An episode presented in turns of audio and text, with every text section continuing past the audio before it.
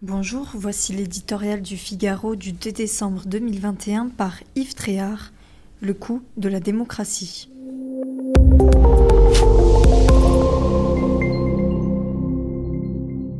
L'argent qui corrompt, l'argent qui achète, l'argent qui écrase, l'argent qui tue, l'argent qui ruine et l'argent qui pourrit jusqu'à la conscience des hommes. Ainsi s'exprimait François Mitterrand au congrès d'Épinay du Parti socialiste en 1971. L'homme n'était jamais avare de leçons de morale à l'endroit de ses adversaires, mais celle-ci était donnée l'année même où le PS organisait son financement occulte. Une société chargée de raqueter les entreprises lors de la passation de marchés publics par les collectivités locales qu'il dirigeait était effectivement mise sur pied. Le pot au sera découvert vingt ans plus tard, quand l'affaire Urba commencera.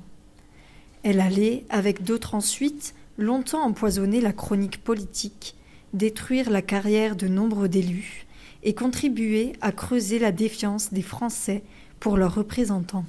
Alors que la présidentielle de 2022 approche, la question du financement de la vie politique reste posée.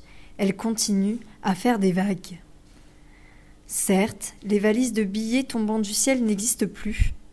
Des règles du jeu ont été établies pour, en principe, plus de transparence et moins d'hypocrisie. Pour autant, comme le prouvent certaines affaires judiciaires en cours, les soupçons de fraude subsistent. Surtout, il n'est pas prouvé que le système mis en place, très contraignant et restrictif, protège mieux la vie démocratique ni qu'ils garantissent davantage l'égalité des partis et des candidats dans leur quête d'argent. De Marine Le Pen à Jean-Luc Mélenchon, tous les candidats, ou presque, crient à l'injustice.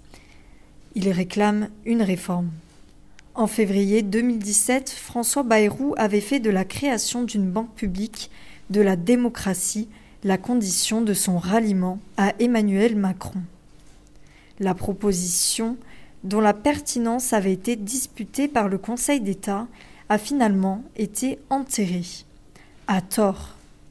Chacun en convient, la démocratie a un coût.